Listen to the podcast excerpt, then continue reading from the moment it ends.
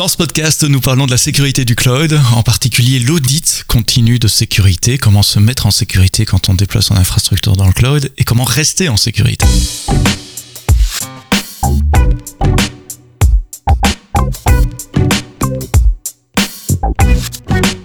Bonjour, bienvenue dans le podcast AWS en français. Chaque vendredi matin, un nouvel épisode disponible dans toutes vos applications de podcast. Vous nous écoutez euh, beaucoup sur le web, ça me surprend toujours. J'ai l'habitude de dire c'est plus confortable de, télécharger, de vous abonner, de télécharger, d'écouter offline euh, sur Deezer, sur Spotify, Apple Podcast, Google Podcast sont les quatre euh, principaux outils que vous, utilisez. on enregistre ce, podcast fin d'année, c'est pour ça que j'ai le nez dans les statistiques et je regarde un peu comment ça, se, ça, ça se goupille fin d'année 2022 je devrais préciser. Et vous nous écouterez, euh, bah, comme d'habitude, quelques semaines plus tard, quelques mois plus tard. Merci d'avoir choisi euh, de nous mettre entre vos deux oreilles aujourd'hui. On va parler de sécurité, comme je l'ai dit dans l'entrée et dans l'introduction, avec euh, deux invités aujourd'hui, une fois n'est pas coutume. D'un côté, j'ai Maël Louvet, qui est responsable du pôle expertise cloud chez Bouygues Telecom. Et de l'autre côté, j'ai Nicolas Herman, qui est technical marketing chez Wiz. Maël, Nicolas, merci d'être là. Maël, je commence avec toi. Pour ceux qui nous écoutent en dehors de la France, dis-moi, Bouygues Télécom, qui est bien connu en France, mais peut-être un peu moins ailleurs, Bouygues Télécom, c'est quoi? Bonjour Sébastien et merci. Alors Bouygues Télécom, euh, c'est un acteur euh, du monde des télécoms euh, français. Donc c'est principalement du mobile, du fixe.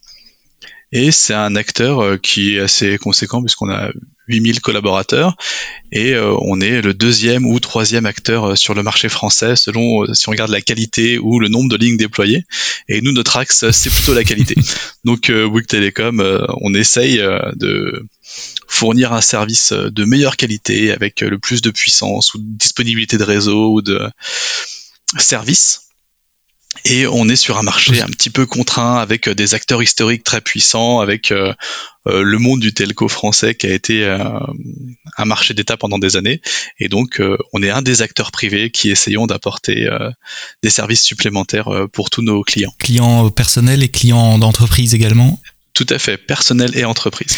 Et moi, j'ai habité dans quelques pays déjà, trois ou quatre, euh, je compte plus. Euh, il faut dire que le marché télécom personnel est assez impressionnant en France. Il y a beaucoup de compétition, ce qui amène les prix euh, vers le bas, ce qui n'est pas le cas dans tous les autres pays. Hein. Quand on vit en Belgique, en Angleterre, au Luxembourg, c'est pas du tout la même chose.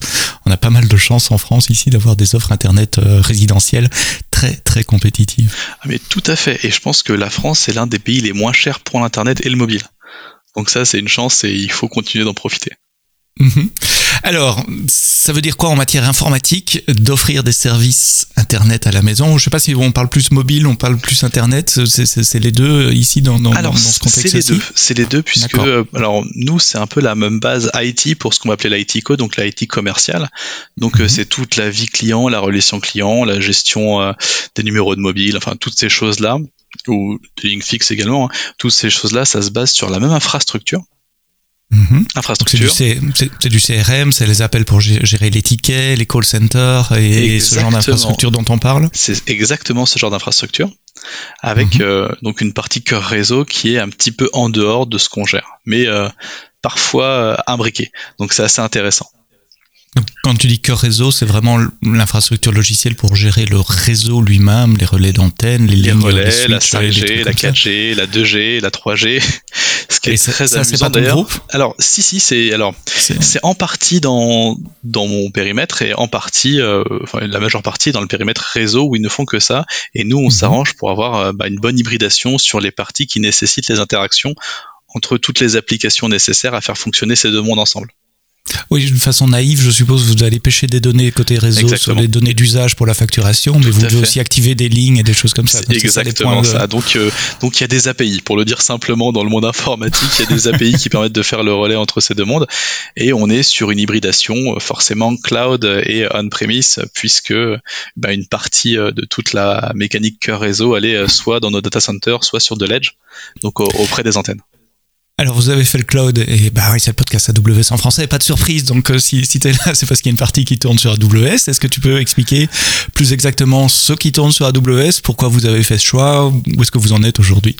Alors on a fait le choix euh, de faire un, une masse migration, de faire un mouvement massif vers le cloud avec euh, donc un programme qu'on a appelé Go to Cloud, euh, qu'on a commencé fin 2017. Et le but, euh, bah, c'était à l'époque de faire un peu ce que c'est le marché, c'est-à-dire d'implémenter le DevOps, de profiter de la scalabilité du cloud pour pouvoir bah, monter un petit peu en puissance sur le déploiement applicatif, puisqu'on était parfois limité dans nos délais sur les data centers. C'est-à-dire qu'on a le même problème que tout le monde, hein, c'est on a des beaux data centers qui fonctionnent bien, malheureusement, mmh. bah, on est soumis au délai des constructeurs quand on veut faire de la croissance en salle machine. Et donc on s'est dit on va regarder le cloud si ce serait pas plus rapide.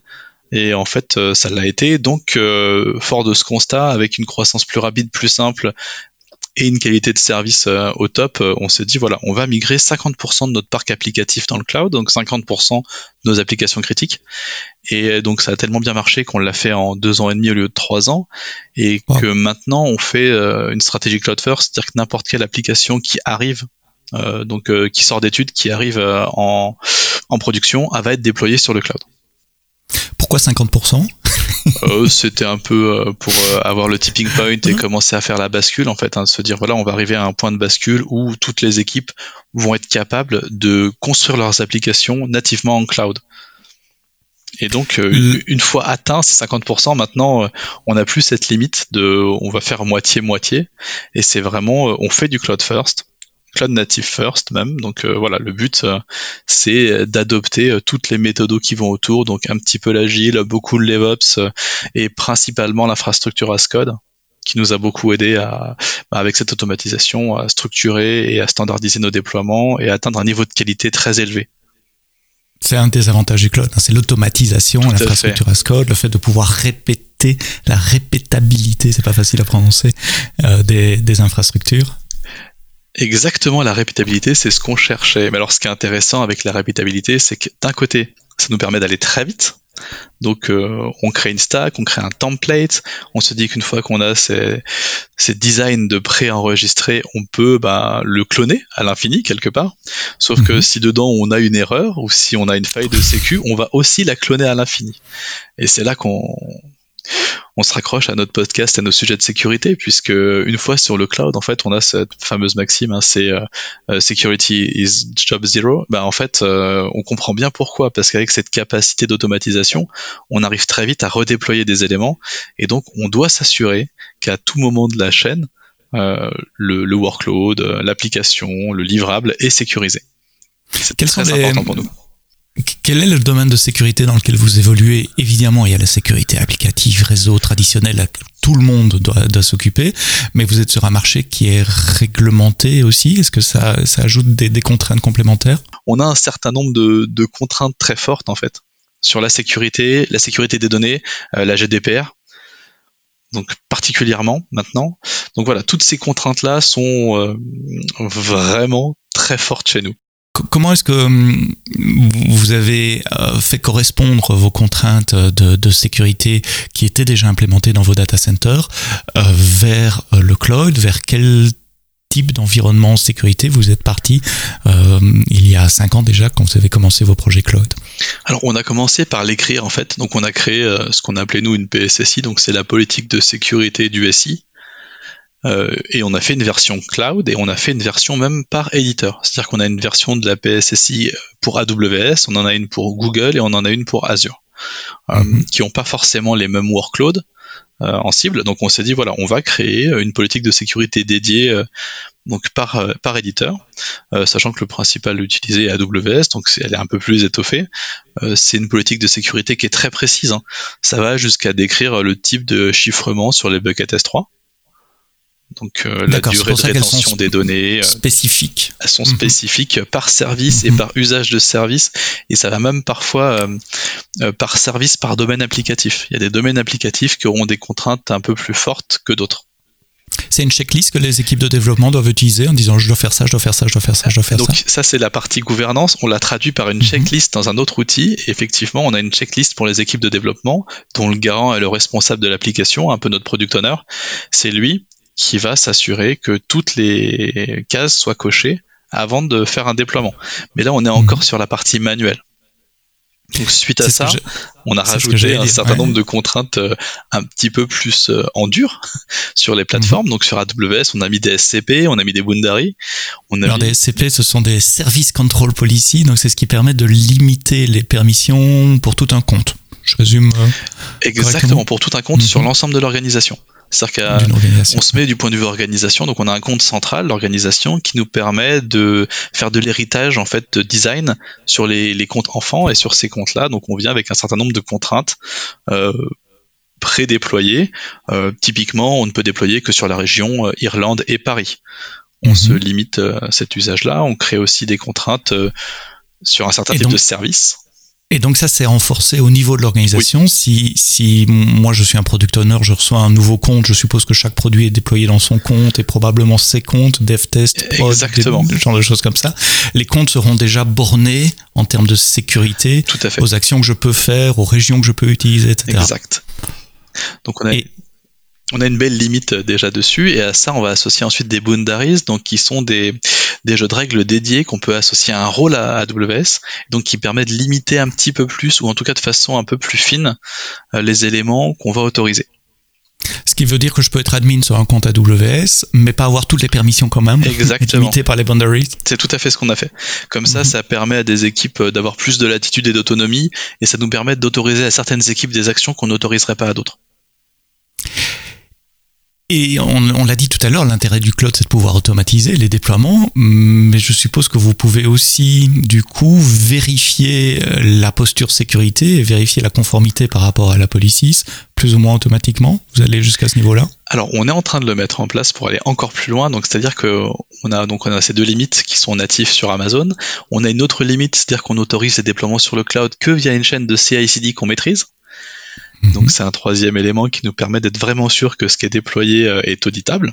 Donc je peux pas déployer manuellement un petit truc. Euh, c'est alors si c'est possible sur un compte de POC, on a un compte dédié à cet usage un peu sandbox, mais mhm. mais qui permet de faire que très peu de choses en fait, qui permet de tester mhm. les services et pas d'accéder au reste du SI ou pas de partir en production en fait. Ça permet juste de se faire un petit peu une idée ou de se former sur un nouveau service par exemple. Donc on a ce compte là. Ça veut dire que vous devez sécuriser l'accès à la chaîne de CI/CD euh, de façon extrêmement rigoureuse, puisque euh, oui. c'est basé sur du SSO, c'est basé euh, sur de l'Azure AD, c'est basé sur du MFA. Enfin voilà, on a toutes ces technos un petit peu, on va dire classiques dans l'autorisation accès qui sont déployés dessus et qui permettent de nous assurer. Euh, on va, on fait même du conditional access. Donc en fait, c'est un petit peu contraint. C'est vrai que en en parlant, je me rends compte qu'on a créé un environnement extrêmement strict où pour déployer sur le cloud chez Bouygues Telecom, il faut être euh, euh, soit dans les locaux, soit utiliser le VPN. donc de la mhm. société pour se connecter à notre réseau LAN. Depuis ce réseau LAN, il faut aussi un ordinateur qu'on appelle nous une BTW qui est notre poste de travail fourni donc par l'entreprise. Et donc euh, avec les, les, les antivirus et tous les, les, checks de management, ouais. Donc exact. La, posture du poste client, c'est important. On a, la posture du poste client. On rajoute à ça donc les contraintes liées au compte, donc ce que je disais, SCP, les rôles IAM dédiés et les boundaries. On doit utiliser la chaîne de CI/CD, donc on ne déploie mhm. que de l'infra as code, donc on doit se mettre dans GitLab concrètement et utiliser GitLab pour euh, bah, pour lancer son déploiement. On a un super outil interne qui s'appelle eDeploy qui rajoute tous les autres éléments de la chaîne, donc euh, après l'usage de GitLab. Donc c'est Artifact euh, c'est X-Ray, c'est euh, euh, qu'est-ce qu'on a d'autre On a du Packer, enfin on a plein plein d'outils très connus mhm. des chaînes CSD classiques qui sont intégrés dans cet outil-là. ça permet aussi de donner l'accès à certaines personnes de l'équipe en fonction de leur rôle. typiquement, un exploitant qui va être quelqu'un qui fait du run aura plus de droits qu'un développeur. Il pourra amener l'application jusqu'en production, là où le développeur s'arrêtera en bande test. Mhm. Donc voilà, on fait ce genre de découpage.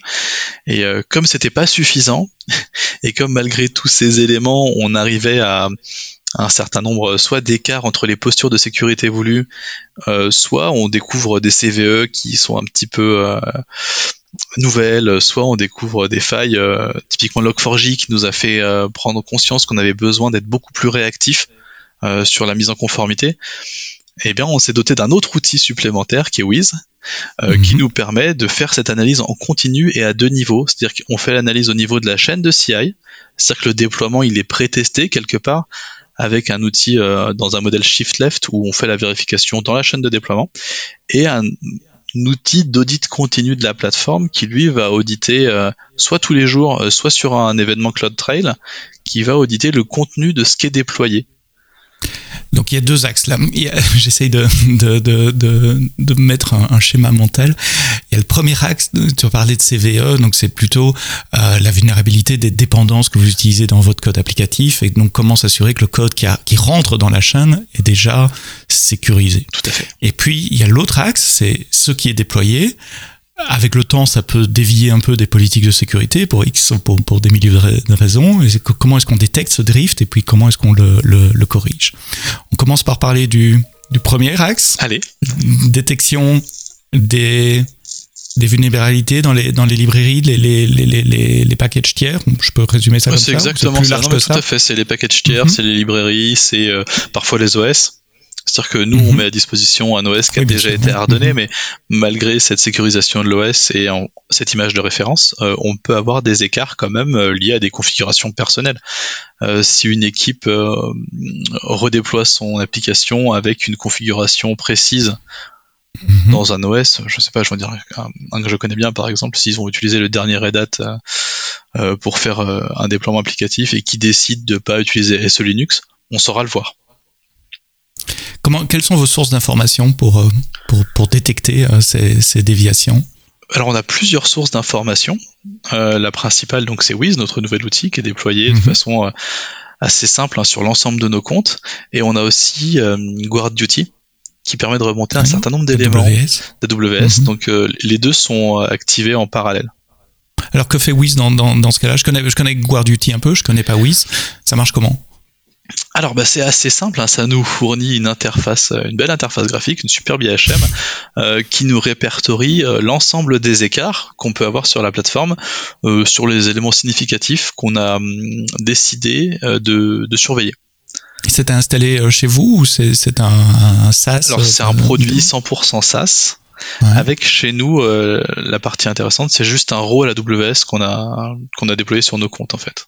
Donc qui donne un accès distant à l'outil pour qu'il puisse aller auditer euh, votre, votre qui plateforme. donne l'accès audit. Un, accès il donne, c'est un accès relativement limité, hein, c'est assez euh, mhm. limité. C'est juste l'audit.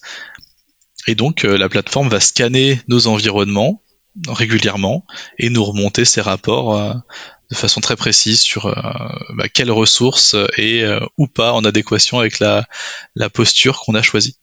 Alors ça scanne quoi? Alors ça scanne, euh, bah, ça scanne un petit peu tout. Hein. Ça va scanner les EC2, ça va scanner les buckets S3, ça va scanner euh, tout ce qui va être EFS, EBS, ça va scanner euh, qu'est-ce qu'on ah a d'autre Les conteneurs. Ça va scanner les, conteneurs aussi.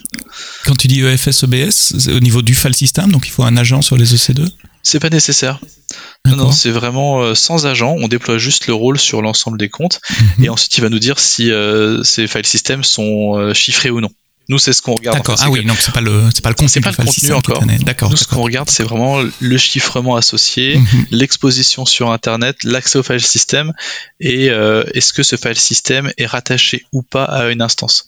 C'est-à-dire qu'on a décidé qu'on voulait pas avoir de file system euh, détaché. Détaché. On s'est dit voilà, c'est un peu une, mhm. faute de design, alors ou de façon mhm. très temporaire sur des actions euh, de, ça peut arriver. On va dire de gestion d'incidents Ok, c'est mhm. accepté, mais c'est de l'exception. Mhm. Le, cas nominal, c'est le file system existe parce qu'il est attaché à une autre source et il est consommé par cette ressource avec un chiffrement qui est assez élevé. Si c'est pas le cas, on, veut être averti. Vous pouvez définir le, scope, euh, donc plusieurs comptes, euh, plusieurs parties de comptes, peut-être exclure des, comptes de développement ou des. Alors ça, c'est la prochaine étape parce que pour l'instant, on est parti sur on vérifie l'ensemble des comptes. Mhm. Donc ça nous ça nous satisfait bien et puis ça nous permet aussi de maintenir une cohérence entre la partie développement et production et on préfère que les développeurs soient avertis en environnement de développement ou de test ou de mhm. recette qu'il y a un écart qu'en environnement de production. Ouais. Et au, plus tôt c'est, au mieux c'est. Exactement. On veut les remonter d'informations en amont. Et donc Wiz fait son analyse en background et vous remonte ça dans un, dashboard, tu as dit, une belle interface graphique où vous avez euh, les, différents euh, manquements de compliance probablement triés par ordre de priorité, de, dangerosité. Oui, donc il y a tout à fait ce modèle-là avec euh, plusieurs éléments critiques, élevés, moyens, faibles. Et donc, en fonction du contexte, il est capable de nous dire tel compte, on va trouver je vais en dire une hasard, une EC2 exposée sur Internet avec un rôle, euh, voilà, avec un rôle qui permet de faire euh, du déploiement d'autres instances. Donc, voilà, des, des, chemins critiques et cette contextualisation est passionnante parce que ça permet aussi aux équipes de dev de prendre conscience du problème et de se dire pourquoi il faut que je le règle et, et de les inciter à le régler. C'est-à-dire qu'avant, on pouvait dire oui, attention, t'as une instance qui est exposée sur Internet, c'est mal. Ok, mais euh, bien ou mal, quelque part, et ça, ça, les intéresse pas. Puis tu dis, oui, moi je fais de l'internet, donc euh, bah, c'est un site qui est exposé, je comprends pas quel est le problème. En fait, tu me dis euh, mhm. de corriger ça, mais en fait, moi j'en ai besoin pour que ça marche. Le but, c'est de les amener à comprendre que c'est pas l'exposition internet qui pose problème. Le, problème, c'est qu'il n'y a pas de load balancer devant, ou il n'y a pas de WAF devant, ou il n'y a pas d'éléments de sécurité qui permettent de faire un premier filtrage. Que comme c'est une instance exposée avec peut-être une CVE dessus, ça permettrait à un attaquant de faire euh, bah, une intrusion dans le SI par rebond ou par escalade de privilèges. Il y, a beaucoup beaucoup de choses qui pourrait arriver. Et donc nous, ce qu'on veut, c'est donner un maximum de contexte aux équipes de développement pour euh, bah, les sensibiliser et, les faire euh, participer activement à la démarche de sécurité en fait. Qui se disent ah ok, en fait c'est la conséquence de ce que j'ai laissé passer et c'est pourquoi je vais apporter une solution. C'est de sortir de la posture de sécurité un petit peu ancienne où on disait bah juste non quoi, une exposition internet non, Ok, euh, je fais un site e-commerce, comment je fais? Bon, En fait, euh, pas sur Internet. Allez, je veux faire un test sur telle application mobile. Oui, bah non, c'est dangereux. Internet, c'est dangereux, donc non. Oui, en fait, c'est la, mise en relation de différents événements de sécurité pour les contextualiser, pour pouvoir les mettre ensemble, pour définir si c'est un risque acceptable ou c'est un ou nécessaire. Tout à fait. ou pas acceptable. Ça nous permet en plus euh, donc de faire cette analyse de risque très fine avec les équipes cyber. Donc on a un pôle cyber euh, sécurité dédié euh, qui bosse sur l'analyse de risque et qui va nous dire aussi très bien, on a pris en compte tous ces éléments, voilà, on a, on le contexte business, on sait qu'il faut livrer ça vite, on sait que les développeurs ont fait tel et tel et tel développement, on a compris. On croise ça avec un peu notre matrice de référence. Et l'équipe cyber va nous dire, ok, bah, on peut faire l'analyse de risque et grâce à, cette compréhension du contexte, en fait, euh, on va accepter ou pas de déployer en production euh, cet élément qui comporte telle ou telle ouverture mhm. ou tel accès ou tel niveau de, de sécurité. Souvent dans ces outils, il y a tellement de remontées euh, de, de, de, problèmes que bah, ça devient du bruit de fond et qu'on ne fait plus nécessairement attention à ce qui est remonté. Comment vous filtrez euh, ce qui est vraiment important? Peut-être que c'est l'outil qui le fait tout seul. C'est l'outil qui le fait tout seul, euh, donc en fonction des contextes. Et donc bah, nous, on a identifié en, trois trois expositions critiques, on va dire. Donc l'exposition à Internet qui permet de faire des rebonds en interne. Euh, pour nous, ça c'est notre top priorité. Mhm. Euh, la deuxième, bien sûr, c'est les données personnelles. Si on a des euh, file systems qui permettent d'exposer des données personnelles, on les surveille de très très près. Et enfin, on a tout ce qui va être CVE connu exploitable, qui permettrait de mhm. faire des rebonds d'un côté à l'autre du SI. Et celles-ci, on les surveille de au moins aussi près que la première, euh, parce qu'on n'a pas du tout envie que euh, des domaines qui n'ont rien à voir entre eux puissent euh, être un vecteur d'attaque l'un pour l'autre. En fait, c'est vraiment une question de limiter le blast radius entre les domaines. Ça me rappelle cette histoire de, de hacker qui était passé par le système de contrôle de la climatisation d'une entreprise qui était connecté au même réseau pour rentrer sur, sur après des systèmes IT plus, plus critiques. et c'est Wiz aussi qui maintient alors la liste des, CVE et, et, qui tient ça à jour vous n'avez pas à le faire, je suppose. Alors euh, oui, Wiz le fait pour nous, donc c'est très bien. En plus, ils mhm. fournissent plusieurs frameworks du marché, donc très pratique. Hein. Donc on a tout ce qui va être NIST, euh, CIS, euh, Attack. Du coup, on a notre propre framework Bouygues Telecom aussi, où on a intégré dedans un certain nombre d'éléments de sécurité qu'on voulait valider. Donc euh, on a celui-ci. Après, il y a d'autres frameworks de sécurité sur lesquels on est un peu moins euh, regardant. Euh, tout ce qui va être PCI DSS, c'est plutôt pour le bancaire, donc on, on regarde, mais c'est pas notre priorité. Mhm. une fois qu'une alerte est remontée, qu'est-ce qui se passe? Alors, ben, il y a deux, il y a, deux façons de le, voir. Euh, on a des équipes qui sont plutôt autonomes, donc elles ont accès à Wiz Direct avec parfois même des champions sécurité intégrés. Donc, euh, ils ont accès à la plateforme euh, dans un modèle très segmenté. Donc oui, ça permet de faire du airbag, c'est plutôt pratique. Donc concrètement, dès qu'une application est créée dans son compte AWS euh, associé, euh, ça crée aussi un accès à Wiz pour les équipes euh, de développement. Et donc elles pourront gérer toutes seules le, cycle de vie des alertes. pour des applications plus critiques, sur lesquels on veut être un peu plus directif, ça va nous créer un ticket dans ServiceNow en fait, hein, qui est un outil de ITSM mmh, bien connu. et donc, ce qui nous permet d'avoir un suivi en copie de sécurité, donc très à l'ancienne. Hein. Donc tous les mois, on fait l'inventaire des tickets qui n'ont pas été traités et on a des équipes qui vont aller rappeler aux développeurs que cette euh, faille est critique et qu'elle doit être corrigée dans les meilleurs délais. Et en fonction de la criticité, on fait varier les délais. Et on a aussi une équipe CSIRT et SOC qui va confirmer ou infirmer la découverte, qui va permettre d'éliminer le bruit justement pour mhm. euh, bah, voir euh, si l'alerte remontée euh, elle est cohérente, est-ce que c'est un faux positif, est-ce qu'elle nécessite une action immédiate. Et quand c'est une action immédiate, généralement ce sera plutôt le CSIRT qui va prendre la, main et qui va aller contacter directement l'équipe de développement pour une correction dans la dans la journée ou, ou moins des des éléments remontés. On parlait euh, tout à l'heure aussi de, déviation de la compliance par rapport à, vos politiques. Ça veut dire que oui, c'est capable d'ingérer vos politiques de sécurité et de détecter le, un drift, un delta Oui, tout à fait. Et c'est même pour ça qu'on l'a choisi. Alors, en fait, pour en revenir à, à notre euh, situation plateforme, on est mhm. majoritairement sur AWS, mais on a aussi donc euh, un peu de GCP et un peu d'Azure. Mhm. J'allais y venir aussi sur ces aspects multi-cloud. On a besoin d'avoir la même règle de compliance sur l'ensemble des, des environnements, et avec les autres outils qu'on a pu évaluer, c'était moins simple. Donc là, avec Wiz, on rentre une seule fois la règle, donc un petit peu au niveau global. Et donc on se dit voilà, euh, moi je veux que tous les euh, euh, stockages objets soient chiffrés avec à minima une clé dédiée. Mm-hmm. Bon, et donc on met une fois cette règle et une fois qu'on l'a mis en place, on peut la vérifier sur l'ensemble des environnements et l'ensemble des clouders. Et ça c'est pratique parce que nos équipes sécurité donc elles ont une seule fois la règle à construire et nous, on a en temps réel euh, donc tous ces éléments de compliance qui remontent. Et si par hasard, dans un des environnements, euh, admettons, on a euh, un développeur dans un environnement de test sandbox sur Google, qui est peut-être un peu moins regardé ou qui a peut-être pas l'entièreté du process, qui va mettre ce bucket sans chiffrement, bah, on saura le prévenir facilement. Oui, en fait, c'est ça l'énorme avantage que je vois par rapport à, AWS euh, Guard Duty ou Amazon Guard Duty, je vais pas vérifier avant d'enregistrer, euh, disons Guard Duty euh, dont tu as parlé avant, c'est cet aspect multi-cloud. Vous avez une visibilité totale sur les trois cloud providers que vous utilisez, peut-être sur le on-prem également? Eh bien oui, Wiz fait aussi la partie on-premises, alors surtout VMware pour l'instant, si j'ai bien compris. C'est une partie qu'on est en train d'étudier, mais on ne l'a pas déployée à l'échelle ce qu'on a fait facilement sur le cloud avec le déploiement des rôles.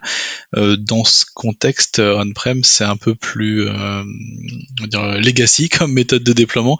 Donc je pense qu'on va devoir déployer soit des agents sur sur le SX, soit au niveau du vSphere. Je sais pas exactement comment ça se passe. Donc ça, j'ai pas j'ai pas creusé cette partie-là, je dois dire. C'est pour ça qu'on a Nicolas qui est dans, dans, le podcast également. Ça marche comment? Il n'y a pas d'API on-prem, donc forcément le scope est plus limité. Alors justement, c'est un très bon point. Il y a une API, c'est vCenter. C'est l'API en fait ah, qui, contrôle, mhm. qui contrôle effectivement tout euh, ce qui se passe au niveau de VMware. Donc aujourd'hui, on sait faire du, du, du, posture management. Donc on sait en fait interroger les API de VMware pour retrouver tout ce qui est vulnérabilité et autres au niveau des ESX. Mais il est vrai que le challenge qu'on a aujourd'hui, et c'est euh, ce aussi pourquoi d'ailleurs j'aime bien j'aime bien travailler là, c'est que justement on est en train de de réfléchir à comment on va pouvoir exposer notre mécanisme de scanning agentless du cloud à des environnements type VMware. Et donc, on est en train de réfléchir, en fait, à utiliser les API que offre VMware, comme le ferait un outil de backup pour aller faire des snapshots au niveau de VMware pour ensuite les scanner. Donc, voilà, on est, c'est encore dans la roadmap, mais c'est des choses que justement on regarde euh, plus en détail. Et alors, tant que tu as la parole, j'ai une autre question qui me vient en tête. Euh, avec Maël, on n'a pas parlé de serverless. Je sais pas, on, peut en reparler côté Bouygues Télécom après, mais côté euh, WIS, c'est quelque chose que vous euh, adressez également? Oui, également. Alors que ce, que ce soit aussi bien les containers serverless, donc comme tu disais, mm Fargate, Fargate par exemple. Mais je vais parler des autres clouds aussi, donc aussi bien sur Azure et sur GCP. Mhm. En fait, là, on va s'appuyer. On a vu qu'on a cette possibilité de faire de la corrélation entre la configuration et le fait de scanner les images, on va pouvoir en fait corréler les deux informations pour pour associer en fait l'image du container Fargate avec sa configuration et on va faire de même pour la partie serverless où on va scanner en fait le code applicatif, le zip qui est utilisé. Et question pour euh, Bouygues, petite parenthèse, euh, puisqu'on parle de serverless, est-ce qu'une partie de votre infrastructure euh, commence à prendre avantage aussi des, de, Lambda, Step Function oh, Même une partie significative. On a plusieurs applications qui sont en serverless nativement, et c'est même une de nos futures cibles d'architecture. C'est-à-dire que pour l'instant, on est vraiment dans la conteneurisation, donc on fait du Docker, on fait du Kubernetes. Euh, dans un moyen long terme, on se dirigera plus vers, du serverless avec euh, peut-être un socle Kubernetes pour pouvoir faire de l'hybridation, mais dans tous les cas, ce qu'on voudrait, nous, idéalement, c'est que les développeurs euh, fournissent du code et s'embêtent pas avec la partie euh, système et ou hardware et ou gestion de la haute disponibilité. Ce qu'on veut vraiment viser comme service pour nous, développeurs internes, pour les accélérer au maximum, c'est de dire voilà, tu ships ton code, donc euh, le bout de code directement. Et nous, on se charge de toute l'intégration dans la partie euh, infrastructure. Ça change quoi en matière d'audit de, sécurité, le serverless, par rapport à l'infra classique Ça change deux choses. Ça change qu'on n'a plus vraiment accès au syslog. Donc, euh, mhm. donc il faut intégrer euh, dans la partie serverless euh, d'autres éléments. Alors Wiz le fait pour une partie du job, donc ça c'est déjà très bien, c'est couvert. il y a une petite partie applicative quand même qui est portée uniquement par le code qu'il faudra vérifier. Et ça change également qu'on n'est pas construit de la même façon. Donc pour remonter une information avec le système de tag qu'on utilise par exemple, si l'application est, est très très segmentée, ce sera peut-être pas simple de retrouver le porteur facilement. Donc, euh, donc trouver la bonne équipe qui doit intervenir dessus. Tu vois, est-ce que c'est une équipe framework qui livre euh, un layer ou est-ce que c'est une équipe développement qui a utilisé le layer qui est responsable de la mise en conformité? Et surtout, ce qui va nous poser une vraie question, euh, si on découvre cette mise en conformité trop tard, donc en production, quel va être l'impact? Et du coup, qui doit porter le changement? Si c'est une équipe layer qui doit porter le changement mhm. et qui doit impacter X workload serverless, euh, la, mesure en fait du risque pris par la, montée de version euh, de la librairie par exemple, il faut pouvoir la faire de façon très précise. Alors qu'avant, sur du conteneur ou sur euh, de la VM, c'était assez simple. En fait, c'était plutôt limité. On était capable de limiter énormément le scope des montées en version. Sur du serverless, comme on est en train de segmenter au maximum notre SI, on va avoir des impacts qui peuvent être différents ou en tout cas différents à mesurer. Les exemples que tu as cités jusqu'à présent sont très liés à la configuration de l'infrastructure. Est-ce qu'un bucket S3 est chiffré? Est-ce qu'un volume EBS est chiffré?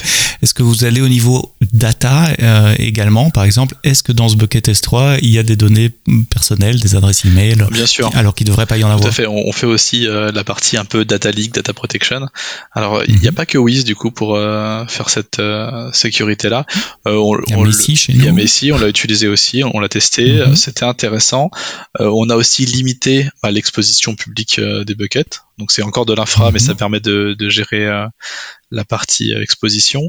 Il y a une partie vraiment role IAM accès au bucket. Donc qui accède, on vérifie par plusieurs moyens. On utilise plusieurs systèmes pour s'assurer que on pose un tag au déploiement qui va être associé à une application. Il n'y a que les utilisateurs de ce tag qui peuvent accéder à certaines ressources. Et donc en faisant ça aussi, on, limite énormément euh, les usages, euh, alors soit internes transverses euh, de, de file system, soit externes perte d'accès et, ou exfiltration de données. Dans ce que tu as expliqué, il y a une grosse implication des équipes de développement, en tout cas comme je l'ai compris, de, de, par la, la policies, euh, les policies au départ, les tickets qui sont euh, déclenchés, enfin créés automatiquement par les outils. comment vous amenez euh, toutes les équipes de dev au niveau de compétences nécessaires? Comment vous les initiez à la sécurité pour qu'ils comprennent, qu'ils soient sensibilisés, etc. Il y a tout un volet formation également continue. Un énorme volet formation. Euh, là-dessus, on a de la chance, on est aidé à la fois par les RH, par les équipes euh, cyber, donc euh, qui font des sensibilisations récurrentes. Donc tous les mois, ils vont animer un atelier de sensibilisation. nous, côté cloud, on fait des communautés cloud où on va aussi parler de sujets de sécurité on fait aussi un, travail intéressant avec l'équipe CICD Framework où en fait pour accélérer le développement, on livre des templates euh, qui comprennent déjà un certain nombre euh, de, références euh, sécurité validées. Donc en fait, les templates utilisés, vont permettre aux équipes d'être compliant à 100% sur les briques qu'elles vont choisir.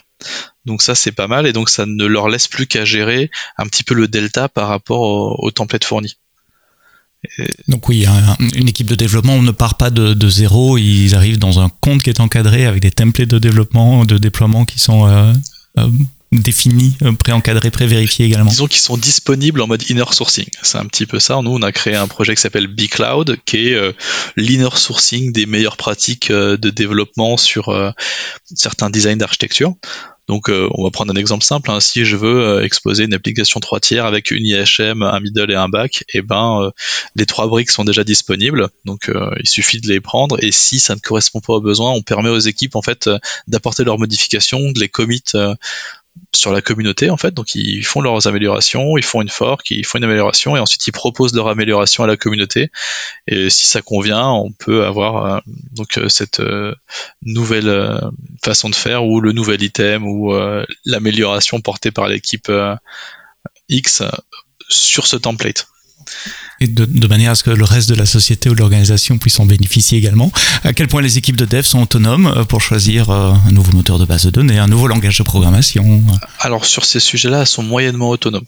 Euh, mhm. Alors on est quand même assez. J'imagine.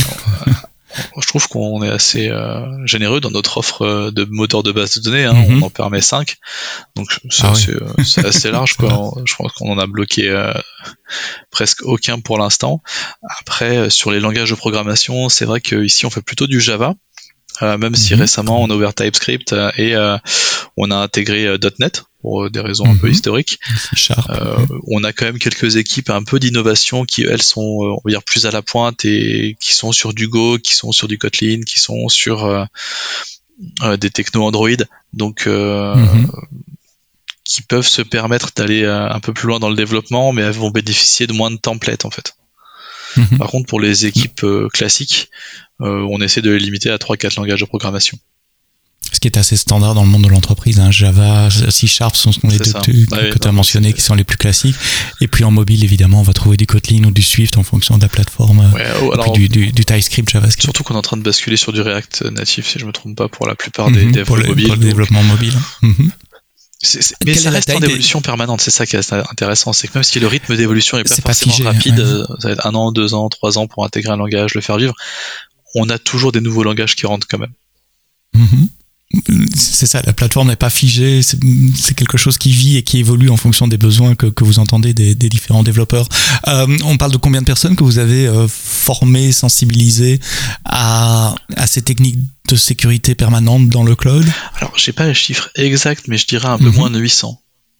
Ah oui, donc c'est massif quand même, un effort sur oui, plusieurs années continu. Assez, euh, impressionnant euh, bah, de toutes les équipes concernées, hein, que ce soit les équipes infra, cloud, que ce soit les équipes sécurité et les équipes RH, enfin les équipes de développement aussi. Hein, tout le monde s'est euh, euh, donné la, la, peine de travailler le sujet, donc c'est important. Et, et, continue, parce que je suppose qu'avec une équipe de 800 personnes, il y a des gens qui arrivent et qui partent, c'est normal, ça fait partie de la vie d'une entreprise, et donc il faut conserver cette, cette culture. C'est pour ça qu'on a associé au parcours d'intégration des nouveaux, en fait, une journée de formation en atelier sécurité. Systématique. C'est systématique pour tous les mhm. nouveaux qui nous rejoignent. Euh, on aura une journée dédiée à la cyber avec euh, des ateliers, euh, des, des tests, du CTF, enfin voilà, des choses un peu un peu fun pour pour prendre en main tous ces concepts de sécurité et de voir comment on les intègre dans le développement au quotidien. Et un truc qu'on a chez Amazon aussi, c'est tous les ans on doit faire un rappel euh, des, des, principaux points, euh, soit avec un training complet et puis un quiz, soit si on se sent bien, on va dans le quiz directement, on peut skipper le training si on a le quiz correct, c'est bon. Vous faites ça aussi, je suppose, du, du continuous, euh, continuous verification, je sais pas comment on, on a un certain nombre de formations initiales qui sont concernées par ce rappel annuel et la sécurité est dedans. Mm-hmm. Alors, vous êtes en multi-cloud maintenant, tu l'as dit, majorité sur AWS, mais aussi euh, Azure euh, et, Google Cloud Platform, une partie encore en on-prem, euh, avec des nouvelles applications qui sont cloud first, j'essaie de résumer tout ce que tu as dit, y compris du serverless, ça fait un, périmètre de sécurité assez vaste et qui ne cesse de, grandir, avec aussi des nouveaux langages, des nouveaux systèmes qui, ou frameworks qui arrivent. Vous utilisez donc Wiz pour vérifier compliance de ce que vous mettez dans vos pipelines de déploiement, mais aussi la, la, compliance de ce qui est mis en, production. Si j'essaie de résumer tout ce dont on a parlé, comment vous voyez maintenant que vous y êtes euh, je, prends toujours l'analogie de dire ok, je suis rentré dans l'eau, elle est pas si mauvaise que ça, elle, elle est bonne, j'y reste. Comment vous voyez le futur? Alors on a deux, deux sujets majeurs pour le, futur. Euh, le premier, c'est Kubernetes, parce qu'on est en train de mettre à l'échelle Kubernetes, qui était euh, pour l'instant un usage simple et limité à deux ou trois équipes. On va le permettre à plus d'équipes. Donc, mhm. euh, pourquoi Si je peux demander, c'est eux qui demandent. Alors il y a une demande, oui, il y a une forte demande des équipes pour euh, pouvoir utiliser du Kubernetes pour déployer leurs applications. Euh, nous, on a une ambition de faire de l'hybridation assez forte et pour faire l'hybridation des systèmes, c'est une techno qui est intéressante.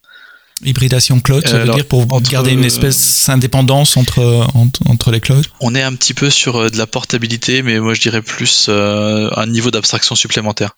On fera pas de la mhm. réelle portabilité avec Kubernetes. Je pense que les gens qui ont essayé, euh, ils en sont mhm. peut-être un peu revenus il y a des contrats, enfin des contraintes qui permettent pas vraiment mhm. de, de faire de la belle portabilité dès qu'on commence à utiliser des services managés associés. Donc, à moins de faire du tout Kubernetes, la portabilité est limitée. Donc, nous, notre objectif, c'est plutôt de standardiser les modèles de déploiement et de sortir du modèle VM en fait et d'organiser une transition soft vers du serverless. Et donc, c'est un outil qui va nous permettre de faire adopter massivement les conteneurs. D'accord. Et ça change quoi en termes d'audit de, sécurité, de reporting de sécurité de sécurité, justement, la partie Kubernetes est intéressante parce qu'elle fait intervenir de nouveaux concepts, euh, comme les namespaces, comme les egress policy, comme euh, toute la partie microservice mais portée par Kubernetes. Euh, la gestion des secrets aussi est un peu différente. la partie persistent volume claim va rassocier de façon nouvelle la gestion des clés. Mhm. Euh, admettons, on a, nous on a une gestion de clés qui est assez précise. Hein. On peut créer euh, des KMS dédiés pour une application qui vont être portés par tous les volumes de l'application. Euh, bah, comment je déploie ça au sein d'un cluster Kubernetes mutualisé? Voilà, c'est un challenge qu'on va qu'on va avoir. D'accord, donc un des axes futurs du développement, c'est plus de Kubernetes, ouvert à plus d'équipes, avec les, les, changements que ça implique en matière d'audit de sécurité. Exactement. Donc celui-ci est un, est un challenge intéressant. Oui. oui, parce qu'il y a une certaine complexité liée à, à, la maîtrise de Kubernetes. Exact. non, c'est vraiment la techno elle-même qui induit un certain nombre de changements et donc on va être obligé de se mettre à niveau euh, tous ensemble euh, au niveau de toutes les équipes, que ce soit Sécu, Infra, Dev, euh, même RH sur le sourcing. Enfin, ça va apporter quelques nouveautés. Et alors, tu as dit que c'était un des voilà, Le deuxième axe, euh, pour moi, c'est un peu plus de volontarisme en fait dans le déploiement en production. C'est-à-dire que pour l'instant, on est beaucoup sur euh, de l'avertissement, c'est-à-dire qu'on permet les déploiements en production, même si on détecte certains écarts avec une garantie de mise en conformité rapide. Euh, on aimerait basculer euh, sur euh, soit blocage sur environnement de déploiement, donc on bloque littéralement le déploiement sur un environnement de production si on détecte des écarts par rapport à la compliance, et ou l'autoremédiation mais ça va avec Kubernetes. Mhm. C'est-à-dire que la partie pure GitOps va induire un, changement sur la méthode de travail et sur la sécurité. Si, on bascule toutes nos applications en mode euh, réel GitHub, c'est-à-dire euh, bah, c'est le Git qui est la référence et euh, si on détecte en production un écart, euh, on fonctionnera plus de la même façon. C'est-à-dire qu'on va plus commencer à créer des tickets ou essayer de faire de l'alerting. On, va juste faire en sorte que ça corrige directement, avec les conséquences que ça peut avoir bah, sur les effets de bord, sur l'indisponibilité, sur la négociation de SLA. Donc là, là, on est sur un autre niveau de réflexion et je pense que ce sera très intéressant. Il y a des exemples simples. Hein. Il y a un security group qui est ouvert euh, sur tel groupe d'adresse IP, je le referme automatiquement. Mais, euh, quel est l'impact? J'ai une histoire très rigolote euh, là-dessus qui date d'il y a quelques années maintenant. Je crois qu'en 2017, on avait fait un, move to cloud massif sur un grand industriel européen. Et on avait déjà mis en place euh, cette auto-remédiation avec Cloud Custodian à l'époque. Et ce qui était amusant, c'est qu'on avait décidé, euh, si les EBS sont pas chiffrés, on supprime les ressources. Bon, c'est une règle assez simple. Hein. Quoi, delete Donc c'était delete, oui, c'était delete. C'était soit c'est chiffré, soit c'est delete. euh, bah, ce qui s'est passé, c'est que pendant une semaine, on a une équipe euh, qui s'est un petit peu euh, acharnée à créer des instances EC2, mais elles chiffraient pas leur volume. Du coup, ils mhm. étaient supprimés automatiquement.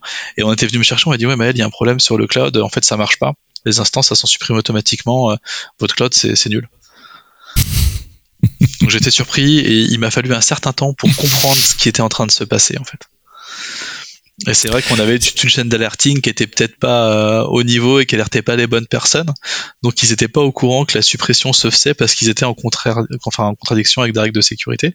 Et eux, tout ce qu'ils voyaient, c'était qu'ils faisaient une création, c'était suivi d'une suppression et ils n'avaient pas l'élément de réponse. Bon, ils avaient eu les règles de sécurité, mais ils n'avaient pas compris que ne pas les respecter, ça supprimerait les ressources.